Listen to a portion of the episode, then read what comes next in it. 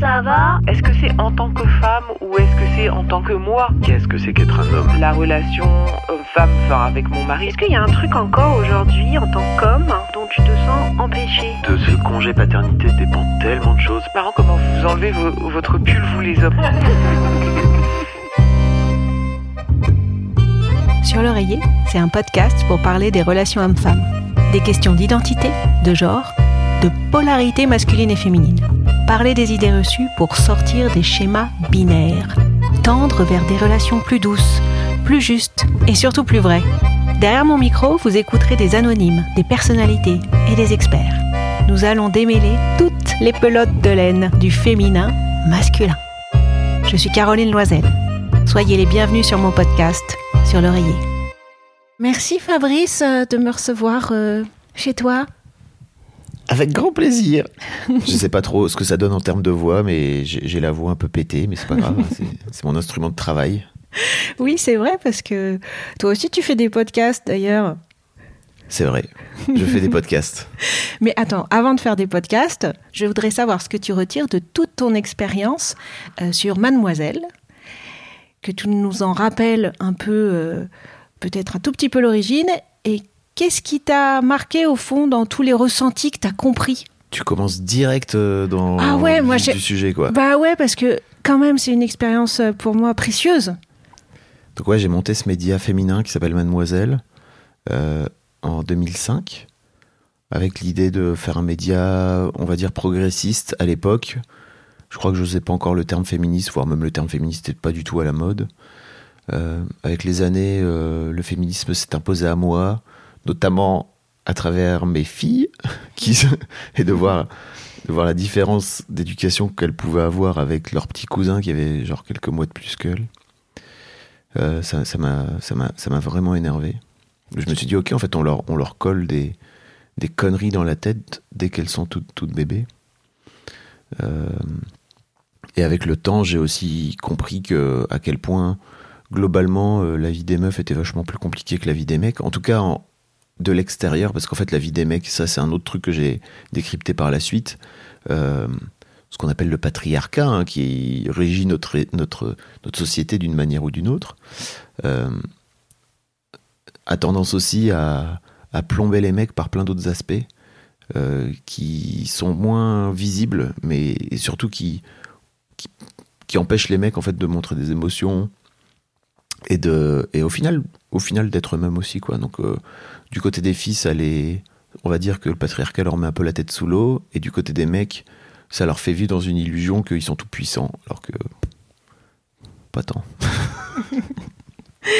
Alors justement dans Je les... sais pas si ça répond à ta question, mais Si, si, ça répond à ma question. Peut-être que euh, pour le public, on peut quand même euh, préciser euh, quel, à qui ça s'adressait, finalement, mademoiselle? ça s'adressait aux jeunes femmes, on va dire vraiment cette jeune femme dans ma tête en tout cas, il y avait vraiment ce truc de t'es plus ado et t'es pas encore adulte, et il se passe toute une période de vie, on va dire entre 18 et 25-30 ans, où tu fais plein de premières fois dans ta vie et personne n'en parle.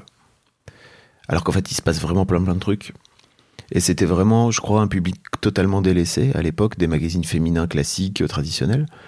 Euh, on parlait très très peu, euh, je sais pas, tu vois, de, la vie étudiante. euh, en tout cas, de ce qui pouvait se passer dans ta vie étudiante. Il y avait des magazines comme Phosphore, etc. Mais où on parlait très peu aussi de l'entrée dans la vie adulte. Euh, on parlait aussi très très peu de euh, comment ça se passe la, vie en tant que célibataire, les premières fois aussi dans ta vie sexuelle, etc. Donc c'était vraiment l'objectif, c'était d'aller m'adresser à ces personnes-là qui sont vraiment entre deux âges en fait.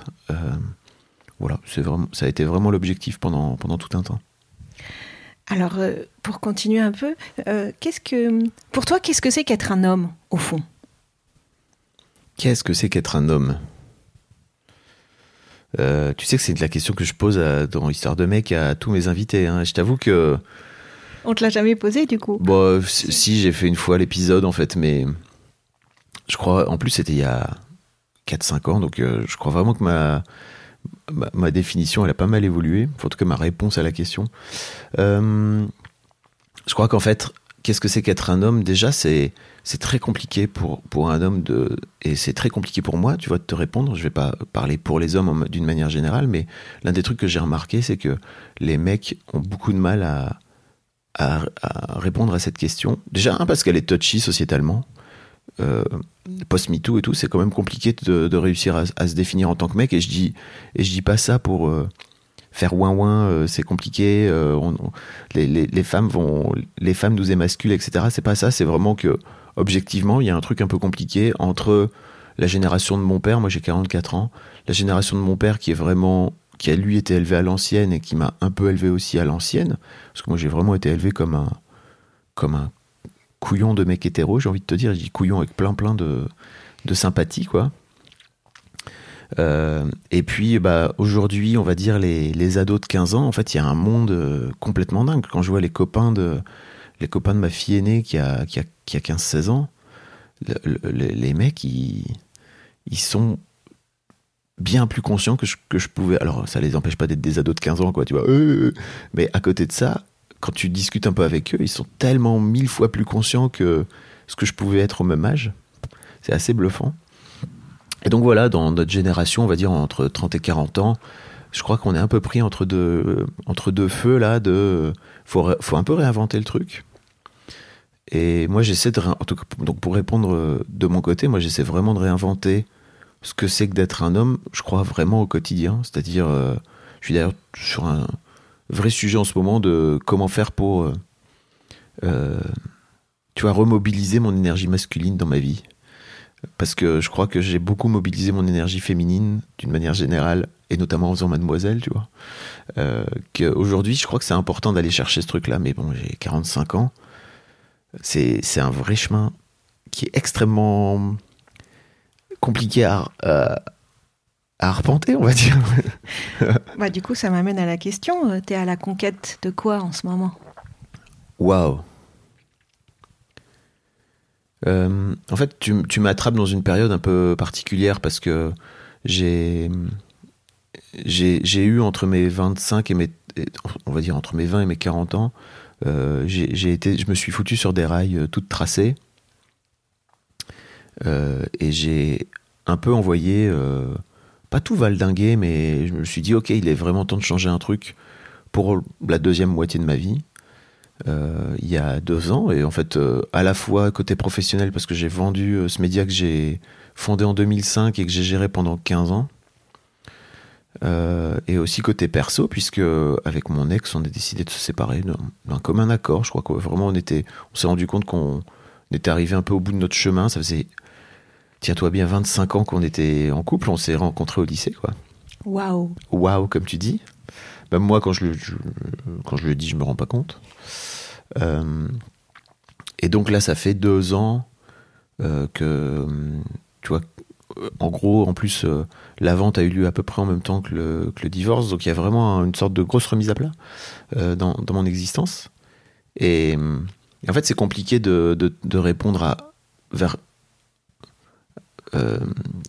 qu'est-ce que je cherche en ce moment, en tout cas vers euh, c'est quoi ma conquête, parce que c'est j'ai tout en fait, tu vois, c'est-à-dire à la fois ma place professionnelle. Euh, alors certes, tu vois, je fais maintenant des podcasts et je sais que c'est un comment dire, c'est un bis qui marche plutôt pas trop mal, tu vois. Je suis trop heureux parce que euh, habituellement je suis à ta place et en fait euh, je fais parler les gens et c'est vraiment ce qui m'anime et ce qui me fait kiffer. En plus, j'arrive à, à gagner ma vie avec, donc what else?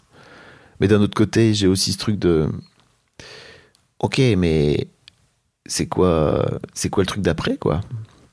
Parce que en fait j'ai toujours pensé à ça. Quand j'étais chez Mademoiselle j'ai toujours un peu ce truc c'est quoi le truc d'après? Et personnellement euh, je suis un peu dans ce truc aussi où en tant que père euh, mes filles ont 15 et 13 tu vois 16 et 14 cet été En vrai elles ont plus trop envie de moi de me voir et elles ont plus trop envie d'être avec moi et de traîner avec moi et tout donc tu sens déjà qu'elles sont en train de se distancier et c'est tant mieux euh, alors qu'en fait paradoxalement un peu, c'est que je me sens plus, plus que jamais présent pour elle, là où je crois que je l'étais beaucoup moins pendant les dernières années de Mademoiselle. Euh, enfin, en tout cas, on va dire pendant la deuxième partie, donc euh, entre 2013 et 2020, où j'étais, je vivais à, je entre Lille et Paris, en fait, là où elle, elle vivait à Lille. Donc j'étais pas là la plupart du temps. Euh, mais bon, d'un autre côté, je, suis là. Moi, je suis présent. Euh, et puis, euh, tu vois aussi ce truc de coparent avec mon ex, de réussir à, à trouver ma place de père, alors que je les vois très peu, je les vois un week-end sur deux. Certes, on s'écrit, tu vois, on s'envoie des messages vocaux et tout, mais c'est pas forcément très très évident. Donc, euh, et puis, euh, personnellement, en termes de, de couple, en fait, c'est vraiment un truc vers lequel j'ai envie d'aller. Je crois que je suis à peu près prêt à. J'ai compris pas mal de trucs sur moi ces, dernières, ces deux dernières années. Euh, et je crois que je suis à peu près prêt, mais en fait, faut trouver, faut trouver quelqu'un qui est, qui est sur la même longueur d'onde. Et ça, c'est pas, pas franchement le truc le plus simple. Alors, tu parlais du fait que tu avais certainement euh, développé beaucoup ton énergie euh, féminine pendant mademoiselle.com et que euh, peut-être qu'aujourd'hui, tu étais dans une forme, alors tu pas prononcé le mot conquête, mais de retrouver ou de reconquérir, je ne sais pas, réinventer ton énergie masculine. Si tu devais mettre des éléments plus précis derrière énergie féminine que toi tu as eu et comment tu l'as ressenti énergie masculine, qu'est-ce que tu mettrais comme mot? Alors c'est très perso, hein, mais et je sais bien que c'est très caricatural. Et en fait, à chaque fois que j'en parle à mes amis IES, ça les saoule un peu que j'utilise ce truc parce que c'est vrai que ça renvoie à des clichés. euh. Ce que je voudrais dire, c'est que je suis aujourd'hui convaincu qu'on est toutes et tous euh, composés de, de féminin et de masculin. En fait, alors j'utilise plein de guillemets parce qu'en fait, pour moi, euh, effectivement, c'est hyper cliché, c'est hyper caricatural. Mais je trouve que ça aide un peu à, conceptualiser le truc.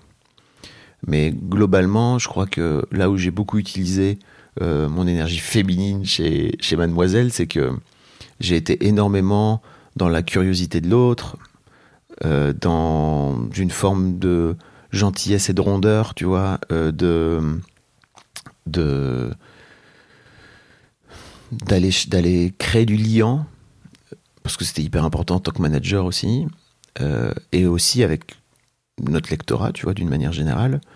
Euh,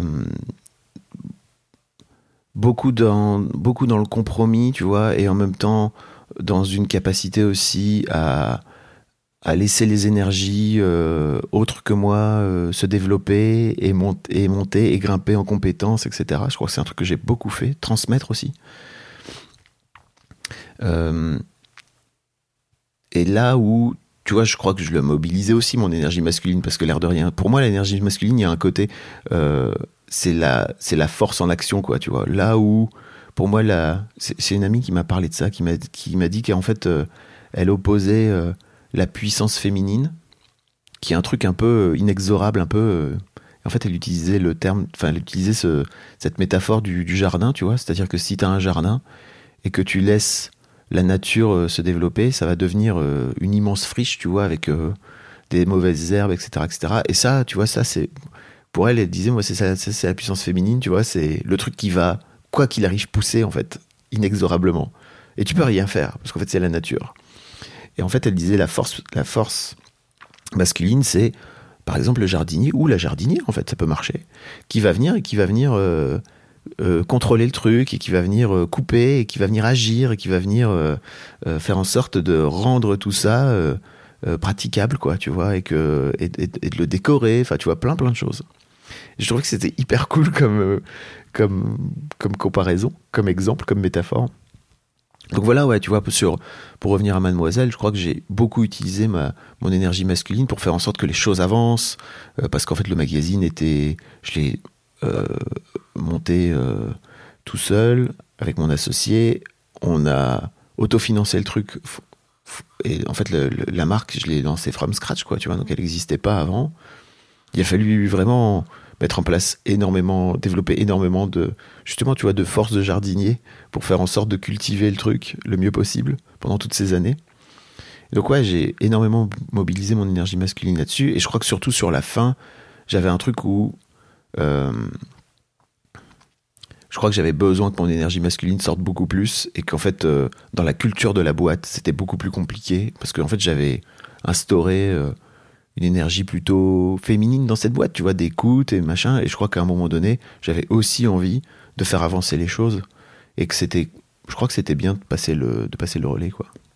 Ça a eu une influence, le projet Mademoiselle, sur euh, la façon que vous avez eu, euh, ou pas, peut-être, dans quelle intensité, avec euh, ton ex-compagne, de, de déconstruire ou pas la relation homme-femme? Ah oui. Et en fait, je crois que j'ai vraiment été très moteur parce que je baignais là-dedans. C'est-à-dire que vraiment, j'apprenais tous les jours des nouveaux trucs. Et comme je suis curieux, je trouvais ça hyper intéressant de me dire, ok, donc en fait, en gros, comment ça marche les femmes, j'exagère, mais et, où il y avait euh, au sein de cette rédaction, tu vois, une sorte de libre parole qui était, qui était que j'encourageais moi, tu vois, et qui était encouragée. En plus, il y avait vraiment cette culture de raconter les choses et de dire les choses, parce qu'en fait, quand on se disait les choses entre nous, généralement, ça finissait par euh, d'éteindre euh, sur le magazine d'une manière ou d'une autre, et ça finissait par créer des, des, articles, par exemple, tu vois, des témoignages, etc. Euh, et je crois que j'ai plutôt été très très moteur euh, dans dans ce dans cette on va dire déconstruction, en tout cas ce chemin en déconstruction des relations euh, homme-femme, de ma place d'homme au sein de notre couple. et d'un autre côté, quand je regarde ce que je sais aujourd'hui par rapport à, enfin tu, tu mettons que je suis célibataire, est-ce que j'ai pu explorer, tu vois, comme relations différentes je me dis que en fait je savais rien quoi tu vois. Et j'ai l'impression que plus j'en sais sur moi moins j'en sais sur moi. C'est terrible. Mais en même temps c'est cool. Et qu'est-ce que vous avez est-ce que tu peux répondre à cette question hein, dis-moi. Qu'est-ce que vous avez d'après toi qu'est-ce que vous avez le plus déconstruit? Bah, les rôles genrés déjà pour commencer parce que ma mon ex-femme était pour le coup vraiment une une femme qui mobilisait énormément d'énergie masculine quoi euh, elle en avait elle-même. Ah oui, plein. Plein, plein, plein. Et d'ailleurs, euh, je crois qu'elle, fondamentalement, elle manquait beaucoup d'énergie féminine. Aujourd'hui, je, je, regarde notre relation avec le recul. Euh, là où je crois que moi, je compensais aussi beaucoup par l'énergie féminine, son manque d'énergie féminine. Bref. en revanche, Ouais, tu vois, nos, filles ont toujours vu une mère euh, entrepreneuse parce que mon, ex a monté sa boîte euh, un an avant que je monte Mademoiselle, donc euh, on était déjà tous les deux entrepreneurs. Et d'aller créer son propre argent pendant des années, en fait, elle a subvenu aux besoins du foyer, là où moi je, je, ne gagnais pas d'argent. Et en fait, à un moment donné, même quand je pouvais en gagner, je finissais par le réinvestir plutôt que de le prendre pour nous c'était ok entre nous, hein, tu vois, c'était vraiment un deal. Euh, avec le recul, je me rends compte aussi que je crois que ça lui donnait elle aussi beaucoup de pouvoir. Moi, ça permettait de pouvoir me mettre aussi dans une position de, de pouvoir euh, de, de, un, peu, un peu facile, de confortable par rapport dans mon rapport à l'argent que j'ai pas mal déconstruit ces, ces, deux dernières années. Mais en tout cas, ça, ça, fait partie des choses, tu vois, sur lesquelles euh, on, a, on a énormément travaillé. Alors après, tu vois, à l'opposé, c'est vrai que c'est moi qui suis parti euh, de la maison euh, entre 2013 et 2019, 2020, euh, où j'étais absent pendant toute la semaine et que elle, elle restait à Lille. Et d'un autre côté, tu vois, je sais pertinemment que si on avait dû le faire dans l'autre sens, en fait, j'aurais vraiment adoré le truc et je l'aurais embrassé parce que vraiment c'était. Je sais qu'elle l'a fait aussi pour. parce qu'elle elle se rendait bien compte que c'était important pour moi, tu vois, de m'épanouir dans ce projet professionnel. Euh, et ouais, voilà. Je, je, je, crois vraiment que c'est un peu, c'est un peu ça qu'on a déconstruit, tu vois, euh, tout, tout, au long de, de nos vies, notre vie ensemble en tout cas. D'essayer de. Je sais pas si ça répond à ta question. Si, si, ça répond. Si, si, ça répond bien. C'est intéressant, du coup, euh, le duo que vous avez, que vous avez constitué et que tu, que tu, nous partages. Euh, il y a pas mal de chiffres hein, qui traînent sur les hommes, les femmes, qui font ci, qui font ça. Je vais t'en donner quatre, je vais pas les citer, c'est juste s'il y en avait un que tu voudrais plus changer qu'un autre, ce serait lequel? Est-ce que ce serait euh, le temps de congé euh, paternité versus maternité? Est-ce que ce serait la part des femmes et des hommes qui simulent? Sur l'oreiller. Est-ce que ce serait euh, euh, le temps euh, des tâches ménagères entre les hommes et les femmes? Ou est-ce que ce serait ton nombre d'amis femmes? Ou est-ce que ce serait autre chose? Le truc que tu aurais envie le plus de changer on a pas mal bossé avec un groupe de, de pères sur le congé paternité. On s'est même mobilisé en juin 2020 euh, pour faire en sorte que, que le congé paternité soit allongé. Euh, on avait fait une tribune, etc. Et en fait, euh, alors certes, c'est c'est passé à un mois, enfin 28 jours euh, par rapport à 11 jours, etc.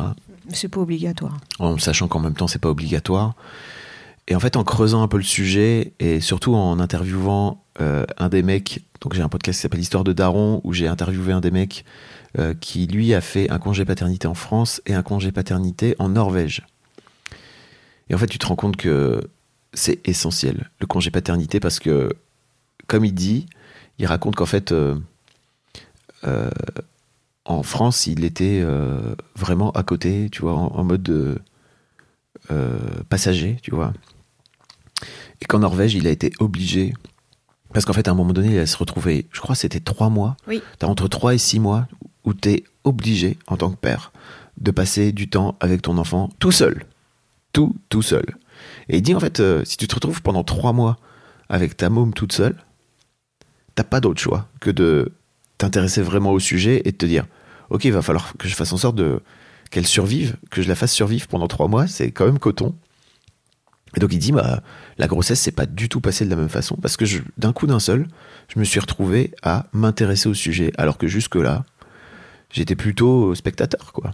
Passager, j'aime bien le terme que tu as employé. Lui, il, il copilote, tu vois. Il est vraiment dans ce truc de. Pour moi, c'est vraiment copilote. Et, et en fait, tu te rends compte que de ce congé paternité dépend tellement de choses parce qu'en fait, ça incite les mecs à s'intéresser un peu plus au sujet. Ça incite les femmes à lâcher du lest aussi par rapport au sujet. Donc, de, de faire rentrer leur mec aussi dans, dans le truc. Euh, parce que je connais aussi des femmes qui sont très heureuses de d'en faire un peu leur mission et de et de se dire qu'en fait c'est leur rôle à elles et de ce fait là bah, en tant que gars si t'as si tu t'imposes pas dans ce truc là et en gros euh, si tu viens si t'as pas la volonté de venir dire en fait moi j'ai envie de trouver ma place dans ce truc bah, tu peux assez vite te retrouver sur le côté Euh, ça découle sur les tâches ménagères. Tu vois, tu parlais des tâches ménagères, c'est-à-dire quand tu te retrouves trois mois à devoir gérer et qu'en fait euh, ta femme ou ta compagne, ou en tout cas la mère de ton enfant, finit par se retrouver à aller bosser, et ben t'es obligé de gérer la baraque aussi, quoi. Euh, ça se retrouve aussi euh, peut-être sur un autre mode de communication. Enfin, ça influe peut-être aussi sur un autre mode de communication, qui peut-être même influe aussi sur euh, globalement ce qui se passe au lit. Et puis, tu vois, par exemple, c'est très intéressant, c'est que lui raconte qu'il s'est retrouvé en Norvège avec d'autres pères à la crèche, où au premier abord, en tant que Français, il était en train de se dire non mais j'ai rien à foutre là en tant que mec quoi. Pourquoi je suis là quoi? Qu'est-ce que je fous là? Et en fait de se retrouver avec euh, en plus, et là on revient à l'énergie masculine, avec des Norvégiens qui faisaient tous deux mètres, avec des immenses barbes qui ressemblaient tous à des bûcherons, tu vois, parce que le cliché ne vient jamais de nulle part, tu vois. Il s'est dit ok donc c'est vraiment tous des vrais bonhommes qui embrassent complètement cette paternité et le fait d'être père et qui se baladent avec leur euh, leur poussette. Et en fait il dit c'est génial parce que T'as même un. En gros, t'as une sage-femme euh, à la naissance qui vient te mettre dans un groupe WhatsApp avec d'autres parents du quartier. Et que des hommes, du coup bah, Ou Des hommes et des femmes, Ouais, tu vois. De ce fait-là, tu et de ce fait-là, tu vas aussi te retrouver à faire des activités avec d'autres pères et avec d'autres et avec d'autres mères éventuellement. Euh, et ça, ça t'ouvre un peu à ça, quoi. Je trouve ça hyper intéressant. Ah, J'aurais adoré euh, être euh, là-bas en Finlande euh, avec lui. C'est génial d'avoir vécu cette double expérience. C'est précieux comme euh, témoignage. C'est rare. Merci. Ah oui, il s'appelle. euh, Attends, bien, tu pourras couper ça. Comment il Tristan Champion, qui, est, qui, a, qui a écrit un bouquin d'ailleurs qui s'appelle La barbe et le biberon. euh, et qui, voilà, qui, qui est dans, qui est un épisode de, de podcast. Top, donc c'est le, le chiffre que tu voudrais changer et c'est marrant et effectivement de se dire qu'en plus ça ancre tellement autrement la relation homme-femme que ça peut avoir une influence sur euh, les trois autres paramètres qu'on a cités Mmh, crois. et certainement euh, bien d'autres, je suis bien d'accord. Je vais te montrer trois magazines avec des titres différents, je t'en ai amené trois. Ok, Je les ai pris euh, j'adore comment tu fais des au jeux. hasard. Alors, Elle Magazine, je suis obligée, Mhm. euh, qui nous titre Belle à tout âge, nos témoignages, plus meilleurs soins, plus nouvelles techniques. Oui. Ça, c'est le premier. J'ai la déferlante. Avec Kate Winslet. qui dit J'ai- gagné le droit d'être moi-même. Ah oui, tu vois, aussi. Euh, la déferlante, euh, qui est la revue des révolutions féministes, qui fait un dossier sur naître aux origines du genre. Ok. Naître deux points. Exactement. Et sciences humaines, être un homme aujourd'hui, l'identité masculine est-elle en crise? Waouh. Qu'est-ce que je- quelle est la question? Qu'est-ce que ouais, voilà, qu'est-ce qui te fait réagir euh, dans ces trois magazines? Est-ce qu'il y a un des trois sujets qui te parle le plus en ce moment, qui résonne le plus, que tu veux Bah, commenter? clairement, euh, clairement sciences humaines, mais je t'en ai parlé tout à l'heure. Quoi. Être un homme aujourd'hui, l'identité masculine est-elle en crise? C'est intéressant. Qu'est-ce qu'il raconte? Page 28 à 51. J'ai le droit de, j'ai le droit de feuilleter ou pas? Oui, Je fais comme je veux. tu fais comme Comment tu veux, t'es définir- chez toi. Comment définir l'homme du 21e siècle? Assistons-nous à un déclin de l'empire mâle, entre guillemets, à une crise de la masculinité, entre guillemets, comment certains le soutiennent, comme certains le soutiennent, pardon, ou plutôt à la fin d'un modèle unique. Il est bien difficile de prendre la mesure du phénomène tant les constats sont changeants et contradictoires. Un certain désinvestissement des garçons à l'école ne signifie pas que leur carrière professionnelle en soit pénalisée. C'est un vrai truc, ça aussi, les garçons ne branlent rien à l'école, par rapport aux filles en tout cas. L'engagement spectaculaire de certains nouveaux pères, entre guillemets, n'augure pas toujours une diminution de la charge mentale des pères ou une transformation des rapports dans le couple. Ça aussi, c'est un vrai truc, le fameux dad blessing. C'est-à-dire que les mecs qui commencent à se mettre en scène pour montrer à quel point ils sont géniaux, et c'est souvent de la façade, quoi, tu vois. Euh, plutôt que d'aller aussi creuser les aspects. En fait, euh, moi, parfois, mes, mes mômes me gonflent et la paternité me gonfle. Mais bref, c'est un autre sujet. Tes mômes, tes filles. Et le fait que tu sois papa? Bien Ouais, sûr. ouais. Ouais, ouais, bien sûr. C'est- très compliqué. C'est vraiment le truc le plus dur qui m'était donné de faire, quoi. Le métier, tu veux dire? L'activité la plus. L'activité de te dire, euh, ok, comment tu fais pour faire de tes enfants les, des êtres humains euh, bien, tu vois? Bien, en tout cas, euh, libres. Libre. libre. Voilà. Parce que bien, ça ne veut rien dire. Euh, bref. Depuis quelque temps, avec l'entrée dans l'ère MeToo, c'est l'ordre phallocentré qui est cette fois définitivement, entre guillemets, rejeté. Ces évolutions engendrent une reconfiguration des rôles masculins, dont sans questionnement et crispation, une injonction paradoxale se fait jour pour beaucoup d'hommes. Je vais lui allier- laisser le magazine à Fabrice. Comment allier leur part de virilité avec l'égalité des sexes? Ouais, C'est ma fait. question. Voilà. Alors, qu'est-ce qu'être un homme? Moi, je te repose quand même la question. Ouais. Et du coup, je t'invite à, à piocher Oh, une putain, carte là. Allez, pioche une carte dans Dixit. Est-ce que ça va t'aider? Tu vas évidemment nous dire ce qu'il y a sur cette carte et comment gens- tu l'interprètes. Est-ce que les gens euh, connaissent Dixit? Non, mais je leur en parlerai après sur le compte Instagram et je leur montrerai la carte que tu as piochée. Dixit, qui est un jeu génial dont je vous invite à jouer si vous avez des enfants avec vos enfants aussi, c'est assez cool. Alors, qu'est-ce qu'il y a sur cette carte? Alors, il y a une petite fille qui tient une sorte de cerf-volant dans un environnement très bucolique. Mm. Et en fait, au bout du cerf-volant, il y a une autre femme, voire même qu'on pourrait se dire que c'est sa propre femme, c'est peut-être mon interprétation, qui est déguisée euh, en oiseau. Voilà. Un grand oiseau. Alors, ça te dit quoi sur Fabrice, pour toi, être un homme? Qu'est-ce que c'est? C'est marrant. C'est, je crois qu'il y a un peu ce truc de, c'est à la fois réussir à rester connecté à l'enfant que tu es, Mhm. à faire la paix aussi avec l'enfant que Oui. tu es, à être capable de de le rassurer aussi en tant que en tant qu'adulte, et en même temps euh, d'être capable aussi de de t'en détacher, détacher par certains moments et de le mettre à sa à sa juste place euh, pour euh, pour être capable de de laisser l'adulte voler en fait, tu vois. Mm. C'est marrant. L'enfant qui est en train de courir d'ailleurs sur sur la carte Dixit, je vois. En action. Ouais. Là, je vois sur ta table euh, le titre d'un livre Vos parents ne sont plus vos parents. Les clés pour ajuster la relation avec ses parents à Oh l'âge adulte. je te laisse des indices en plus. J'ai lu ça hier soir, je trouve que ce livre est fascinant. Voilà, c'est un bouquin qui s'appelle Vos parents ne sont plus vos parents, qui m'a été recommandé par ma psy. Euh, qui vient euh, toucher en moi à la fois euh, l'enfant que j'ai pu être et le parent que je suis. Euh, et le futur parent que je ne suis bientôt plus, puisque en fait, euh, c'est donc c'est un couple hein, de, psychologues qui écrit qui écrit ce bouquin partent du principe que on est en tant que parents d'adultes, on est des ex-parents et en fait en tant que enfant devenu adulte, tu es un ex-enfant. Et je trouve que rien que ça, c'est génial. Ça, pose- repose les choses. ça quoi. pose le truc en fait. Et de venir euh, à la fois prendre conscience que toi en tant qu'enfant, euh, donc ex-enfant, de, devenu adulte, de parents qui sont également des adultes, comment tu fais pour remettre les choses à leur place, remettre la relation à la place, euh, pour venir gagner, pour venir regagner cette liberté en fait? Que peut-être euh, tes parents ne t'ont pas donné au premier abord parce que, je sais plus, ils disent un truc du genre 96% des familles sont dysfonctionnelles et par famille dysfonctionnelle, ils entendent, ils enferment leurs enfants dans des, dans des cases en fait, tu vois.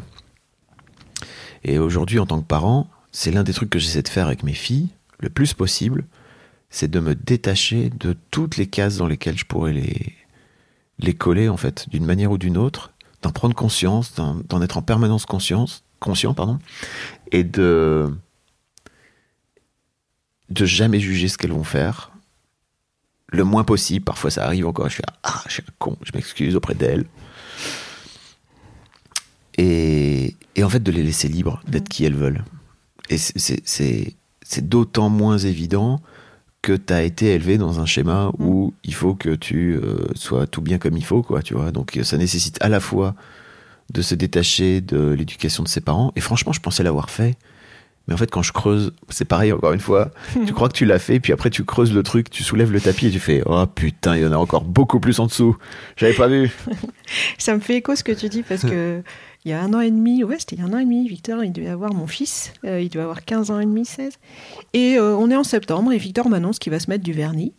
Et là, je me suis retrouvée à avoir forcément les pensées euh, Ouais. culturelles, sociétales, éducationnelles. Je, je ne sais même pas, tu, toi, tu sais même plus, tu as envie d'accuser personne, mais tu les vois arriver et tu t'entends dire des choses. Et puis au bout d'un moment, tu, tu dis à ton fils, parce que tu dis, ah oui, tu vas te mettre du vernis. Enfin, genre, tu, le- tu le questionnes, tu veux savoir pourquoi, comment, et puis quelle couleur. Enfin, euh, c'est bon, il veut se mettre du vernis, il, point, il veut se mettre du vernis, il te le dit, très bien, quoi.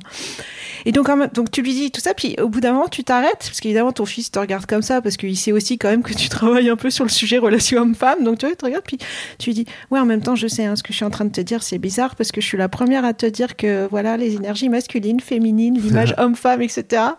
Voilà, et tu t'auto-coaches, tu vois, tu t'entends t'auto-coacher pour pas rentrer dans le dans le dans cette déferlante un peu, tu vois, ces, ces codes, c'est C'est ton fils qui t'a coaché en fait. oui, en vrai, c'est lui. Il t'a juste. Voilà, Mais il t'a même pas coaché, il a juste fait un truc il a fait un truc, qui t'a renvoyé dans la gueule c'est ça. toutes tes contradictions. Exactement, tu vois.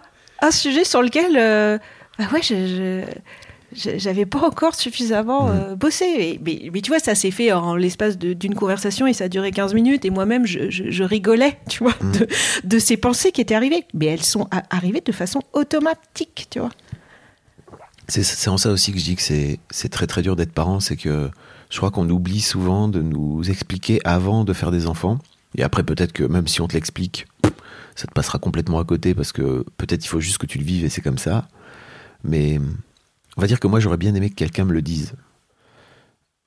Que en fait euh, on parle beaucoup de la petite enfance, à quel point c'est dur de la petite enfance parce qu'en fait l'enfant il va te te challenger physiquement euh, par rapport au manque de sommeil, euh, par rapport à est-ce que le manque de tout ce que le manque de sommeil entraîne en fait, qui est vraiment très très compliqué au sein du couple, par rapport à ta relation avec les autres, au boulot, puis aussi par rapport à ta relation à l'enfant. Mais en fait, on oublie trop de dire. Et je crois, tu vois, on dit souvent ouais, l'adolescence c'est dur et tout, mais non, en fait, l'adolescence c'est pas dur. L'adolescence, c'est ton gamin qui vient te foutre face à tes contradictions en permanence et qui vient taper, souvent avec beaucoup d'amour en plus, en plein dans tes blessures béantes. Et, et en fait, si t'en as pas conscience, ça peut être un drame, quoi. Mm.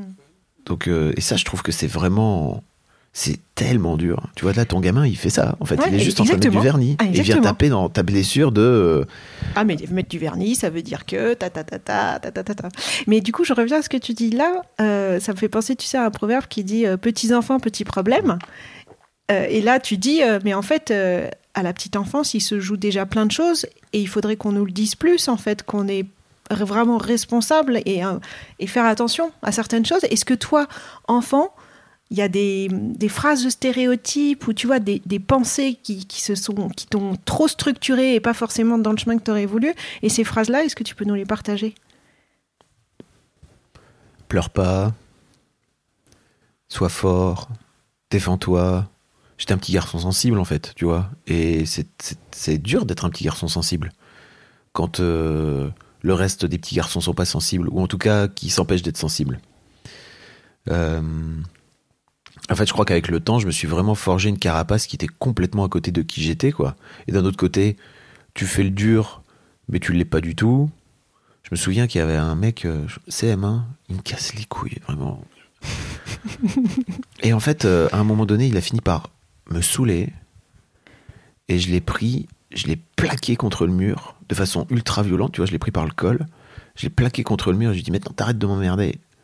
Et en fait, en même temps, j'étais en train de pleurer parce que tellement j'avais j'avais ce truc de pourquoi je suis en train de faire ça.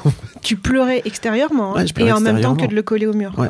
J'avais vraiment ce Et truc de, un souvenir de cette scène là Ouais. euh, très clair. de colère et de rage et de en même temps mais pourquoi tu m'obliges à faire ça en fait? C'est tellement débile. Et tu te sentais obligé de le faire. Il t'a obligé, mais tu, tu... Je crois que j'avais pas d'autre solution, tu vois, à ce Ouais. moment-là. C'était vraiment la colère de OK, tu, tu me roules dessus depuis trop longtemps et en fait ça me saoule. Maintenant, je vais juste répondre à la force par la force, quoi, tu vois. Voilà, évidemment. moi, et ça l'a scotché, lui, bah tu oui, vois. Il était là, oh Mais et le fait que tu pleures, ça lui a fait quoi en même Mais je temps crois qu'il était, je sais pas, parce que, tu sais, c'est la main, enfin, vraiment, c'était. Ouais. Puis tu peux pleurer de rage, hein, remarque. hein. Tu vois, c'est pas. Bah, je crois un- que c'était, c'était pas de la rage, hein, c'était vraiment de. Mais pourquoi tu me saoules, en fait? Mm. pourquoi, pourquoi tu m'obliges à, à en venir aux mains? Mais tu vois, c'est rigolo parce que toutes ces phrases qu'on nous a dit tout petit. Donc moi, évidemment, j'ai eu la version, euh, je devais être méchante, je sais pas, hein, parce que moi, c'était sois gentille Mm. et tu pourrais faire plaisir quand même. Et puis fais pas de grimaces, c'est moche. Ouais, puis fais un bisou quand t'es un garçon. T'es fille, ridicule, ouais, Mm. et t'es ridicule. Et euh, mais en fait, je me suis pas interrogée sur toutes ces phrases parce que je me suis dit, euh, c'était dans ma famille. Tu vois, c'était, Mm. on est comme ça. Bien sûr. Et puis en fait, au fur et à mesure, tu vois, tu grandis, tu, puis les, les langues un peu se délient un peu plus aussi en ce moment sur tous ces sujets-là. Et tu te rends compte en fait que, bah non, il y a plein d'autres personnes euh, euh, qui ont eu aussi euh, ces phrases. Et là, du coup, alors, comme moi, je, je n'en veux plus à mes parents depuis longtemps, je n'ai plus de procès à faire à mes parents. J'ai essayé de dépasser ça en tout cas. Et là, je me dis, bah oui, bah en plus, tu vois, les- entre guillemets, les intentions, parfois, tu dis, ah, mais mes parents, ils m'ont éduqué comme ci, c'est pour ça que je suis comme ça et je voudrais être autrement. Euh, tu, tu- tu- tu- en parlant, en fait, finalement aux autres, tu te rends compte qu'il y a des choses qui dépassent même tes parents, et qui sont, euh, voilà, la société, la culture. Bon, et puis leur propre éducation, c'est-à-dire qu'ils sont juste en train de faire du transgénérationnel de base, euh, Mm. de reproduire le truc qu'ils ont eux-mêmes vécu en tant qu'enfants, Mm. quoi. Bon, on les aime quand même. Bien sûr, mais en fait, euh, ça les excuse pas pour autant, tu vois. non, ça c'est sûr. Et bon, ouais, c'est c'est c'est vraiment un sujet, euh, c'est un sujet complexe en fait, et c'est pour ça que je suis assez content parce que j'ai l'impression euh, que avec nos filles, tu vois, et mon, et mon ex, avec leur mère, on a vraiment brisé une sorte de de cercle. Alors sans doute elles auront d'autres trucs, tu vois, Mhm. mais en tout cas sur le truc de se faire euh,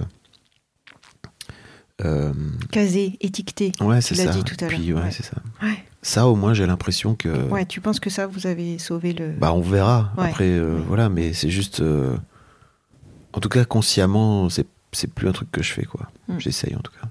Mais c'est vrai que c'est c'est sûr, comme tu disais tout à l'heure, ça nous renvoie à notre rôle nous-mêmes de parents et comment on a éduqué nos enfants. Est-ce que on essaye le plus souvent d'avoir le moins de jugement possible pour pas dire t'es comme ci, t'es comme ça, faut faire ci, faut faire ça? Vaste sujet. Ma mère, elle passe son temps à me renvoyer à. Ouais, quand t'avais 6 ans, t'étais pas très sportif et t'avais peur d'aller euh, faire le gardien de foot, quoi. Tu. Encore aujourd'hui Encore aujourd'hui. Ah, c'est des conversations qui arrivent encore. Encore aujourd'hui. Ouais. Et c'est toujours ce truc, tu vois, de te renvoyer à des humiliations passées quand t'étais gamin. Ouais, ouais, en fait, euh, même quand je lui dis, mais en fait, j'aimerais bien que t'arrêtes, Mm. c'est tout, c'est juste Mm. euh, ancré en elle, quoi. Tu vois, elle continue à le faire. Je, je me souviens très bien de ces moments où c'est existé encore dans ma famille. Ces moments où on te parle de toi devant tout le monde, devant ton fils. Et toi, quand t'étais petite, nanana, euh, Là, ça arrive de moins en moins et je t'avoue, ça me manque pas du tout. Mais pareil, à un Ouais. moment donné, je dis, mais juste, on peut arrêter en fait de, de revenir euh, à des choses passées. Oui, puis c'est surtout terrible parce que ça, ça, ça brouille le lien qui pourrait être euh, en plus totalement authentique de. En fait, et si tu t'intéressais d'abord à qui je suis aujourd'hui, Mm. plutôt qu'à t'accrocher à qui j'étais il y a 30 piges, quoi. à qui je suis devenue. Mm. Mm. Sauf que eux, ça leur renvoie eux-mêmes à ce qu'ils n'ont peut-être pas été, ce qu'ils auraient voulu être aussi. Exactement. Et donc là, voilà, le fameux, le fameux cercle. En ce moment, tu te sens plutôt euh, allumer le feu ou euh, les mots bleus? Oh Allumer le feu, clairement. Pourquoi? Moi, je sais pas, je te dis, je suis en conquête de cette énergie masculine, c'est marrant. Et en fait, euh, d'aller d'aller l'explorer, c'est plutôt allumer le feu que les mots bleus. Les mots bleus, j'ai, je suis capable de le faire. Et je crois qu'en fait, c'est ça qui est aussi très compliqué, c'est qu'il faut trouver le la juste balance, tu vois. Euh, mais c'est c'est moins naturel pour moi d'aller allumer le feu, parce que j'ai j'ai beaucoup moins fait, clairement. Le dernier fou rire que tu as eu euh, sur un oreiller. Ah, sur un oreiller. Ouais, sur l'oreiller, un dernier fou rire. Souvent on rit, parce qu'en fait c'est important de rire. Si on rit pas en dehors du lit, euh, globalement on rira pas au lit. Et en fait moi ça me conviendra pas trop. Mm.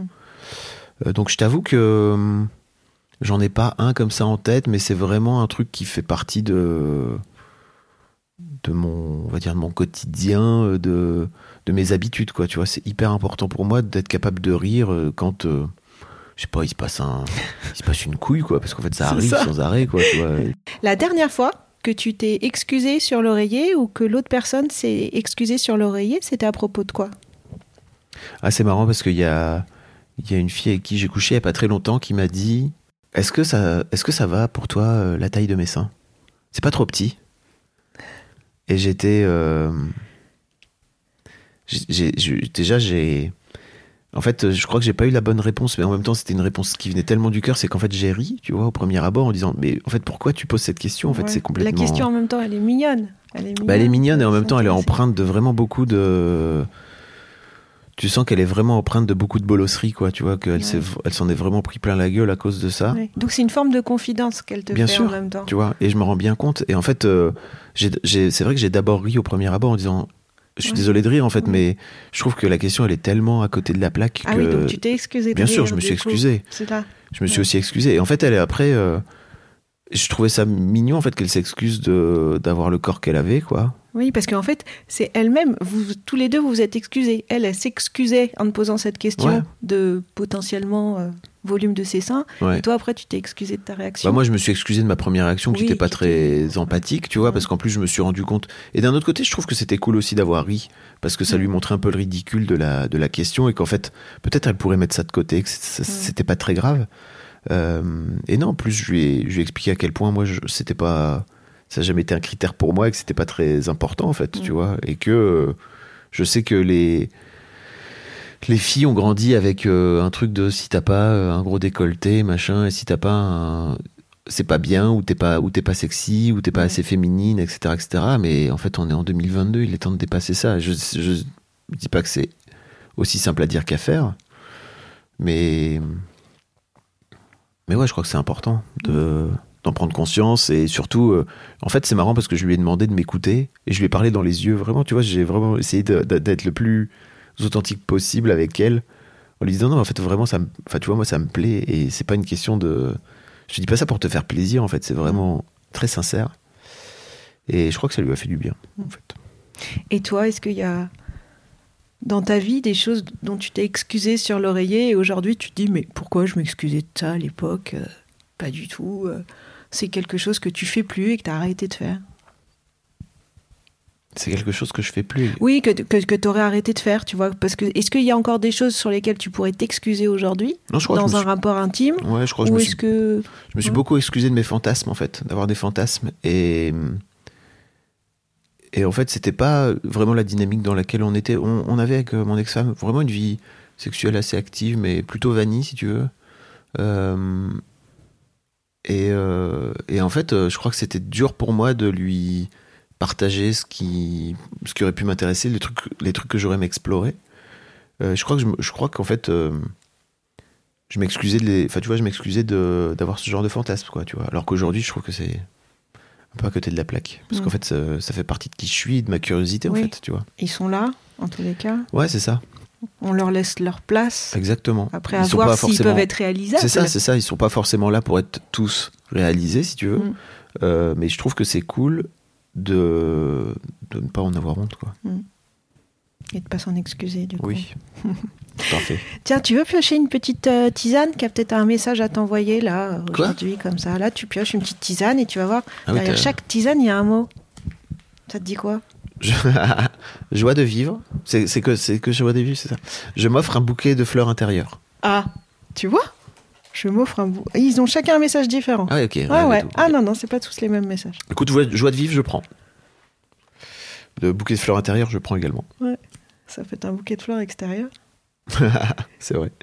Si j'avais su, c'est ça que, que je t'aurais euh, je t'aurais rapporté, tu vois. Hum. Est-ce qu'il y a un truc encore aujourd'hui en tant qu'homme dont tu te sens empêché?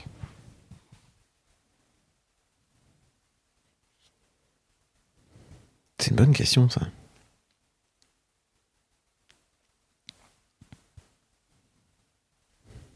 Alors déjà, c'est une question, je crois, dont il est... Enfin, c'est une, question il est compliqué de répondre, parce que si tu t'en sens au péché, c'est que. Je pense que t'en es pas conscient, tu vois. T'as déjà un peu ce truc-là. Donc après, peut-être que t'as conscience des trucs qui... Enfin, dont tu t'empêches, mais globalement, je suis arrivé à un stade de ma vie où j'essaie vraiment de faire en sorte de pas m'empêcher de vivre des trucs que j'ai envie de vivre, quoi. Mm. Euh, si tu m'avais posé la question il y a 10 ans, sans doute il y avait des trucs, quoi, tu vois. Mais aujourd'hui, euh, franchement, non. hein. Ok. En fait, j'ai vraiment, j'ai vraiment ce truc en fait à la fin de, enfin, en tête, de- à la fin on meurt.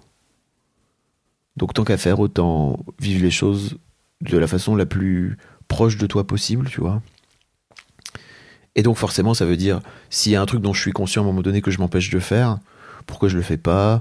Qu'est-ce qui m'empêche de le faire? Dans quelle de quelle manière ou comment je pourrais faire en sorte de le faire? Enfin, tu vois, j'essaie de Hmm. j'essaie d'y aller quoi. Quand tu te sens ému, tu laisses euh, l'émotion Ah oui. aller. Oh là là. Ça y est, ça doit te faire du bien. Je le ressens ça que maintenant. de Pendant façon. des années, je m'empêchais. En fait, Mm. j'étais un, un petit garçon qui, quand euh, il y avait un film triste à la maison, euh, se cachait derrière le canapé pour pleurer, quoi, tu vois. Et je trouvais ça tout à fait normal. C'était ma place. En fait, il y avait personne qui me voyait. Je pleurais dans mon coin. Et en fait, euh, c'était complètement fucked up quand j'y repense. Mais bon, c'est mon, c'est mon chemin. Et en fait, non, non, tu vois, euh, de temps en temps, on se regarde un film avec, euh, ma fille aînée, et en fait, euh, si ça doit pleurer, ça pleure, quoi, tu vois. Et c'est trop cool en plus, parce que je crois qu'elle, ça la. elle, elle est. pleure aussi assez facilement, tu vois.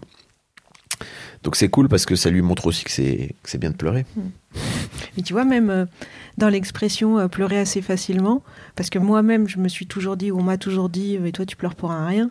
Je trouve qu'aujourd'hui, euh, on devrait dire, mais pleurer assez justement. Enfin, Mhm. tu pleures justement, point. Il Ouais, y a pas, t'as la pleure facile, t'as la pleure difficile, tu vois. Mais ça, pareil, c'est des expressions on a ancrées en nous, Mhm. et on croit qu'on pleure facilement. On pleure juste parce que c'est là et, et Eh on oui. prend quoi. tu Je vois. viens de loin. Ouais. En fait, c'est terrible, tu vois, aussi pour mon ex qui a beaucoup de mal à, pour le coup, à faire sortir ses émotions. C'est que dans, dans l'autre sens, tu vois, elle se retrouve avec une fille qui laisse tout sortir, en fait, Mm. et qui l'oblige à gérer ses émotions très fortes. Enfin, qui l'oblige. Qui l'oblige, elle, en tant que mère, à gérer la façon dont elle reçoit les émotions très fortes de sa fille. Et je crois que c'est pas évident pour elle. C'est pareil, on revient toujours à ce truc de tes enfants, ils vont te taper en plein dans. Et ça, je crois que ça l'incite aussi, tu vois, le fait de voir sa fille ouvrir les vannes et dire les choses et laisser les émotions sortir en miroir à agir sur elle, quoi. Je trouve ça trop cool. Et ça a fait pareil sur moi. hein. Sur un oreiller, on peut. Pour moi, on peut un peu tout faire, tu vois. C'est un compagnon de vie, on l'a euh, de la naissance quasiment euh, jusqu'à sa mort, un oreiller. Euh, Tu peux être en colère euh, sur un oreiller, mettre ton poing dans l'oreiller. Tu, tu peux avoir envie de te consoler sur ton oreiller. Il y a plein de choses. Tu peux hurler dedans. Tu peux hurler dedans. Là, toi, si tu, aujourd'hui, là, tu prenais ton oreiller, euh, t'aurais envie de quoi? Là, aujourd'hui, euh, il s'est passé un truc dans ma vie hier assez compliqué. J'ai, j'ai hum, demandé à une fille avec qui j'ai été pendant quelques mois, euh, dont j'étais en train de, de tomber euh, amoureux, et qui m'a refusé pour plein de bonnes raisons qui lui appartiennent ce- sentiments, tu vois. Euh, on est resté amis pendant depuis depuis quelques mois, tu vois, et en fait je sens que c'est toujours là. Et donc je lui ai dit, écoute, je crois. Et puis c'était pas euh, juste, c'est quelqu'un avec qui je parlais tous les jours, avec qui on se voyait beaucoup et tout. Parce qu'en fait c'est vraiment quelqu'un avec qui j'avais envie de passer du temps. Et je crois qu'en plus c'était réciproque, sauf que elle, elle est là. Moi, pas amoureux de toi. Bon. Aïe, ça claque. Euh, et là hier, ouais, je lui ai, je lui ai dit que j'avais besoin qu'on fasse une pause, tu vois, dans la relation, pour me permettre de pouvoir euh, aller de l'avant et de pouvoir euh, guérir un peu ce petit cœur meurtri, tu vois. Mm. Et c'est dur, c'est vraiment très très dur. Et en même temps, je sais que c'est pour le meilleur parce que je lui ai dit que je reviendrai vers elle, mais que je reviendrai bien aligné en tant qu'ami, quoi, tu vois, parce que là pour l'instant, je suis Ouais. vraiment. Et tu vois, c'est un peu on and off en plus. C'était bizarre parce que c'était vraiment. euh, Il y a des moments où je me sentais en plein dans ce truc d'amis et des moments où vraiment il y avait les sentiments amoureux qui revenaient. Je crois que j'ai essayé de les foutre, tu vois, euh, dans une boîte en disant eh, mais si tu vas pas gâcher la relation, saloperie. Mais en fait, c'est plus fort que tout, Ouais, quoi, tu fort vois. que tout, ouais. Donc, ouais, c'est plutôt euh, beaucoup de tristesse. Elle a bien accueilli euh, Bah, en plus, c'est ça qui est terrible, c'est que elle aurait pu juste réagir comme une connasse et en fait, ça aurait réglé un peu le truc. Mais non, en fait. Ça, ça t'aurait arrangé. Elle est- exactement. Non, non, elle, Non, a, elle a accueilli, elle- elle a euh, été géniale. Ouais, Et en fait, c'est ça aussi qui est terrible, c'est que ça facilite pas le truc. C'est que, ok, en plus, non seulement elle est géniale, mais en plus, quand c'est dur, elle est géniale aussi. Donc c'est chiant.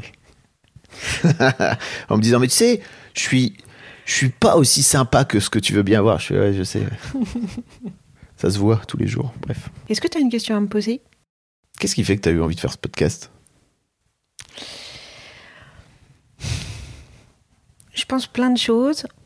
Évidemment, de façon générale, je pourrais te dire mon, parcours de vie.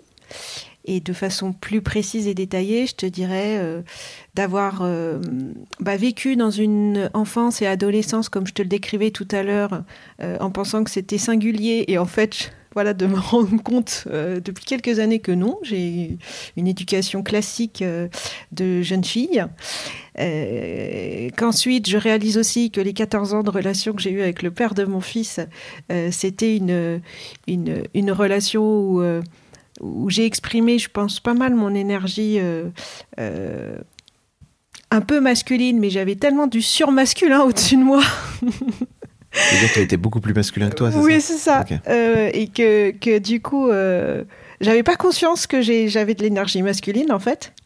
Et, euh, et donc, et de prendre conscience, du coup, depuis dix ans, en étant sur le.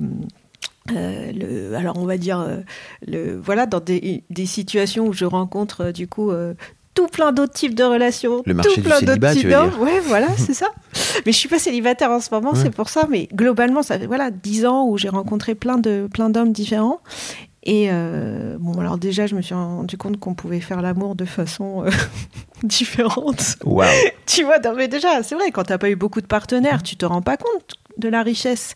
Et puis, euh, c'est vrai que tu te rends compte jeune, donc il y a des choses qui s'instaurent, qui s'ancrent. Puis, c'est des sujets sur lesquels euh, bah, je m'étais pas plus intéressée que ça, j'avoue, tu vois. Je, je- pff, voilà. Euh, donc, euh, que tout type de rapport, tu vois, même au-delà des choses techniques, c'est c'est juste dans les rapports, que les rapports hommes-femmes, mais ça peut être. Enfin, ça peut être de, de mille et une couleurs. Et je crois que c'est ça que j'ai envie de partager, tu vois, maintenant. Et puis peut-être en, en tant que femme, pour les, pour les plus jeunes femmes et les plus jeunes hommes, me dire Ah, quand même, s'ils savaient déjà tout ça à 25 ou 30 ans, tu vois, je sais pas. Même à Euh, 15. ou même à 15. Mais j'ai l'impression, tu vois, moi, comme toi, mon, mon fils, il est à peu près dans les mêmes d'âge, il a 17 ans. Euh, et j'ai. C'est vrai que je sens que déjà, ils sont beaucoup moins dans le jugement que nous, de façon générale, tu vois. Moi, je me souviens à 15 ans, euh, s'il y avait euh, une jeune femme, euh, une jeune fille, un jeune garçon qui était attiré par le même sexe, mais oh là là, tu vois. Bah oui. on n'en parlait pas, enfin tu vois, ou quand on en parlait, c'était pas forcément avec des jolis mots. Victor, enfin si tu veux, c'est Ouais. pas un sujet pour eux, tu vois. Dans la classe de ma fille, il y a un bon tiers qui sont ouvertement homosexuels et qui n'ont pas de problème et personne n'a de problème Tu avec vois ça. Tu vois, ou, ou d'ailleurs bi, enfin peu importe. Mais en fait, ils collent même pas d'étiquette. c'est ça, Il n'y a pas besoin de se revendiquer. C'est juste de vivre. Je suis là, waouh, exactement. 15 piges en seconde, franchement pas mal quoi. Tu vois? Et donc Le monde là, va dans me- le bon sens. c'est ça, ça. Ex- Exactement, c'est pour ça que je me dis, tu vois, quand je, je te disais, bah, c'est par- pour parler à des jeunes femmes et des jeunes hommes, mais je me dis, à mon avis, plutôt à des 25-30 ans. Parce qu'en tous les cas, ce que je vois euh, sur autour du 15-20, là, euh, c'est euh, bah, justement, eux, ils, a- ils- je sais pas, naturellement, il n'y a pas de jugement, en fait. Ça n'empêche pas de leur dire des trucs, je crois. Ouais, Mm. c'est vrai, parce qu'on a quand même. On a de la bouteille. Euh, Je regarde si j'ai encore des questions. Ok. D'accord? Parce que j'en avais. Je, je Sens-toi regarde libre. parce que- Pas de problème. Ah. Je t'entends. Ah, c'est toi qui as coupé, t'as coupé ton micro. Si. Je suis professionnel, tu sais, j'ai entendu.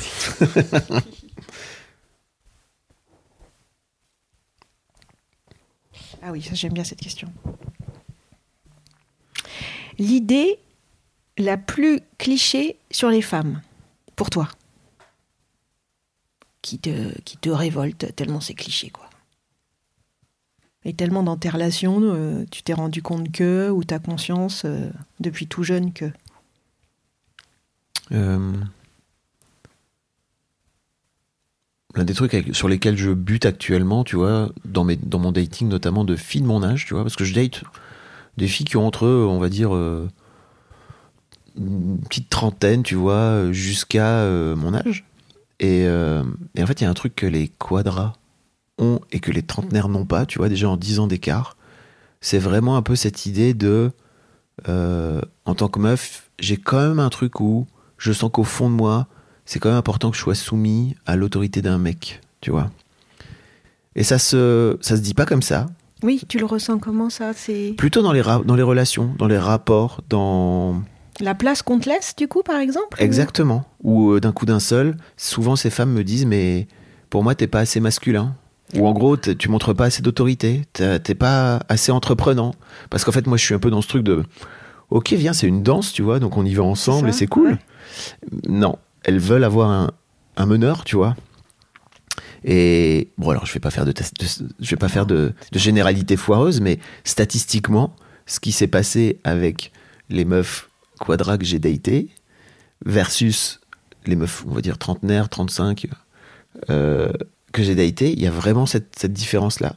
Et tu vois, euh, c'est marrant parce que en plus, généralement, je leur dis, Bah, euh, tu connais Mona Chollet ou je sais pas quoi. Ouais. ah, t'y vas, quoi. Et, En même temps. et en fait, ça leur ouvre la tête, hein, Ah, tu ça vois. leur ouvre, quoi. Parce que, Mm. bah parce qu'en fait, euh, souvent, c'est des nanas. bon, encore une fois, désolé si je caricature, c'est Oui. pas du tout l'objectif, mais c'est les, c'est les femmes les que j'ai, c'est les femmes que j'ai vues, qui pouvaient être mamans au moment où les, tu vois, le, le féminisme a commencé à sortir, la tête de, de l'eau, etc. Et en fait, elles avaient d'autres choses à foutre que de s'intéresser à ça, quoi. Tu vrai, vois. vrai. Et donc, euh, à 40 ans, où elles commencent à retrouver un peu peut-être de liberté, etc., elles commencent à mettre un peu le nez dedans.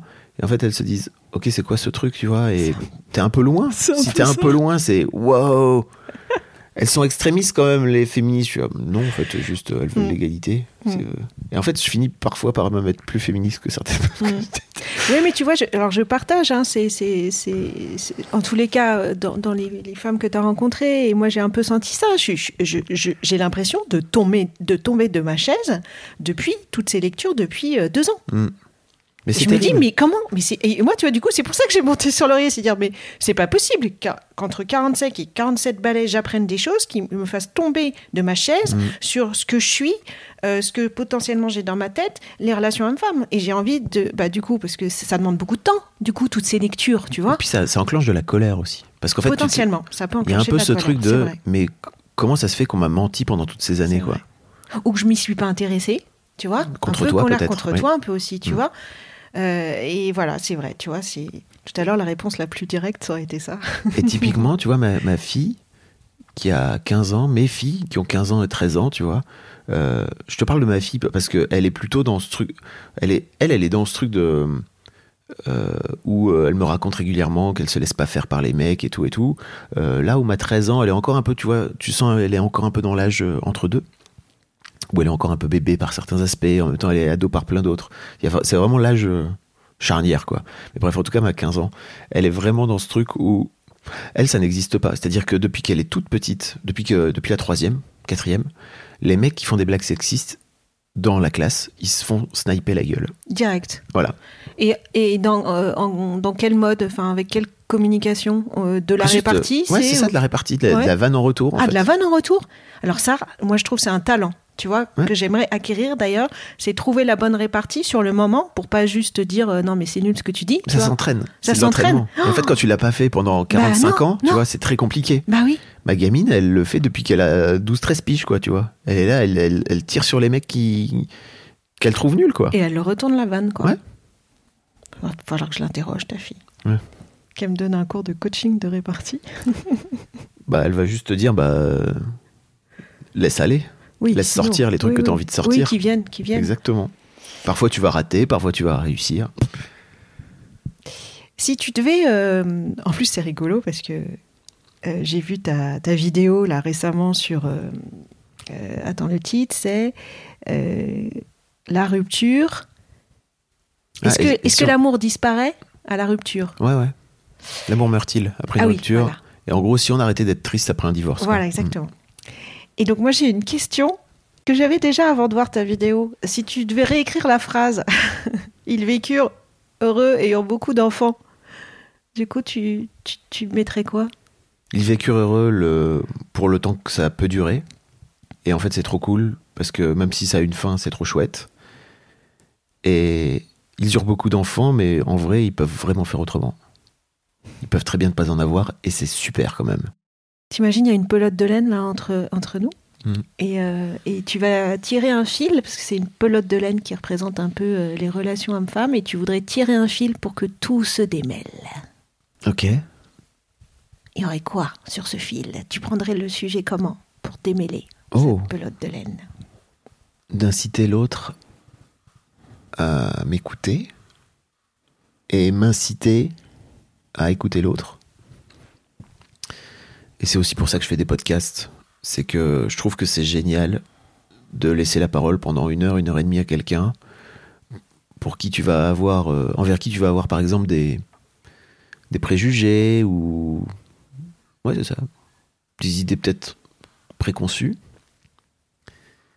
Et en fait, je trouve qu'en une heure, il y a vraiment moyen de faire connaissance avec la personne beaucoup mieux. Et c'est basé sur un truc fou qui s'appelle l'écoute de l'autre et dont on manque, je trouve, cruellement. Et en fait, derrière l'écoute de l'autre, il y a aussi euh, beaucoup d'amour, tu vois, de l'autre. Euh, et je crois que c'est hyper important de, surtout dans cette période un peu, un peu moche, tu vois, Mm. de, de revenir à, de revenir à, à, à l'amour de l'autre, tu vois, et à l'écoute de l'autre plutôt qu'à juste venir lui plaquer dans la gueule l'idée qu'on a, qu'on a de lui, quoi. Est-ce que c'est un... Parce que voilà, forcément, en tant que femme, moi, je sais pas ce que c'est, euh, tu vois, en tant qu'homme, de perdre ses cheveux. euh, Est-ce que... Parce que, donc, alors nous, on a plein d'autres choses. Toi, en tant qu'homme, cette histoire de perte de cheveux, qu'est-ce que ça a généré? Bah, c'est mon histoire, mais euh, moi j'ai commencé à perdre mes cheveux autour de 18 ans. Et je crois que assez rapidement, j'ai un peu très vite fait le deuil de. En fait, euh, ça va partir en couille et ils vont partir, quoi. Donc je me suis rasé la tête, euh, je crois pour la première fois, je devais avoir 20 ans ou 21 ans, un truc comme ça. Peut-être même plus tôt. En me disant, euh, la première fois, je me suis dit, je vais me raser la tête comme ça, ils vont repousser plus, plus fort. Oui. Ah oui, ça, c'est la légende aussi euh, C'est urbaine. faux. et en fait, euh, ouais, je, me- je me suis, je me suis assez rapidement euh, fait à l'idée qu'en fait j'allais avoir une tête de vieux toute ma vie. Ah Euh, oui, euh, tout de suite, ça, ça associe Ouais. euh, à l'image d'un vieux. Ouais, c'est ça. Pas bah, avoir de cheveux, bah, c'est pour moi, c'était Ouais. une projection que je faisais sur mon Ouais. père qui lui aussi est ah chauve, oui, tu vois. et donc, donc ouais, j'ai grandi avec ça, avec finalement assez peu de complexes par rapport à ça, bah, voire même pas du tout. C'est plutôt, euh, c'est surtout les autres mecs en fait qui m'en ont renvoyé beaucoup. C'est là que tu te rends compte que les, les mecs te projettent un truc assez radical de euh, Les mecs qui ont peur de la calvitie, ils vont te parler directement de ça. Ils t'ont jamais vu.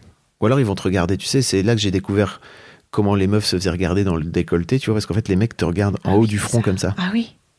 Comme ça, ils te regardent. C'est insupportable. Et je me suis dit, ah ouais, donc en fait, c'est ce que les meufs euh, vivent quand euh, vraiment les mecs les regardent, euh, Ouais. les regardent comme ça, quoi. Et voilà, j'ai un petit tips euh, pour les gens que, pour les mecs chauves que ça intéresse. Euh, ceux qui me gonflent un peu trop. Euh, donc y a- y a- j'ai deux solutions. Ceux qui démarrent comme ça et en fait avec qui j'ai envie d'être sympa, je débunk le truc en fait en lui disant mais c'est quand même bizarre que tu me parles de Tout de suite de ça. de en mes fait. cheveux ou de mes ouais. non-cheveux. Mm. Ça te fait peur? Et là, en général, ça ouvre une porte Voilà, c'est ça. Ceux qui me gonflent, euh, Alors, comme, euh, ils te gonflent parce que c'est trop insistant, c'est. ouais, ou alors ils le font de façon agressive, tu vois, ou euh, pas très bienveillante. genre euh, comment bah parce qu'en fait ils vannent, parce qu'en fait pour Ah, eux ils vont te vanner du coup. bien sûr. Genre comment genre, Seconde une, vraiment, ils ont, ils démarrent comme ça. genre en mode tête d'œuf comme, ou C'est comme voilà, des meufs. C'est comme, tu vois, j'avais une amie, enfin, j'avais une amie, j'ai une amie grosse qui m'a raconté que elle est assise au, comment dire, sur une terrasse de café et t'as les gens qui passent et qui lui disent grosse vache. Mais c'est pas vrai. Je te jure. Comme ça, gratuit. Voilà. C'est- son quotidien. Et tu vois, j'ai réagi de la même façon en disant non, mais c'est pas vrai. T'es en train de me. Elle me dit, Ah, si, vraiment. Mais en fait, je comprends. C'est que les gens te, te renvoient à leur gueule, à, à ta gueule, leur propre trouille, tu vois. Et, et en fait, les mecs qui font ça de façon un poil trop agressive et un poil trop chiante, en fait, je, je les regarde et je leur fais faudrait que tu fasses gaffe parce que moi, j'ai commencé comme ça, j'étais dégarni comme toi au départ. hein. Et là, ça les bute. Ils sont en PLS direct. Ça marche trop bien. Franchement, je. Oui, là, le, le dialogue n'est pas ouvert, mais en même Ça temps, eux-mêmes ne l'ont pas ouvert. je euh, suis pas dans ce truc-là. Et puis en fait, en général, on voit ce que ça donne après. C'est Ouais, intéressant. Pour terminer, je t'ai apporté un petit cadeau. Ok. Oh, merci. Putain. Je, je vais faire euh, une ouverture de cadeau podcast. Yes Avec le bruit. Yes sûr. Attends, t'as vu, en plus, c'est du euh, papier cadeau de Noël. hein. Du papier de cadeau de Noël, la meuf a gardé des stocks pour c'est son ça. podcast. Qu'est-ce que c'est? Ah, c'est du café. Ouais. Les plaisirs du café sans la caféine. Et le nom, et le nom. The Beans on Fire? Alors ça, c'est le- la marque? Ah, No Limit. No Limit, voilà. Ça m'a fait penser à toi. Ah ouais? Ouais. Pourquoi Parce j'ai que- j'ai pas de limite? Ouais, moi je trouve que l'impression t'en d'en as avoir. pas. Bah non, moi je trouve que t'en as pas. En tous les cas, moi ce que tu m'inspires, l'image, parce qu'on se connaît pas plus que ça, mais l'image que tu renvoies, c'est que t'en as pas. Waouh Et, et, C'est cool. et, moi ça m'inspire Ah, d'être- trop bien. de connaître des gens comme toi qui n'ont pas de limite et qui y vont, qui, qui disent, qui sont, qui sont dans le vrai et dans le juste. Ah, Voilà. c'est cool. Bah, merci beaucoup, ça me touche. Merci. C'est trop chouette. Merci. On a fini? Oui, on a fini. Trop bien À bientôt.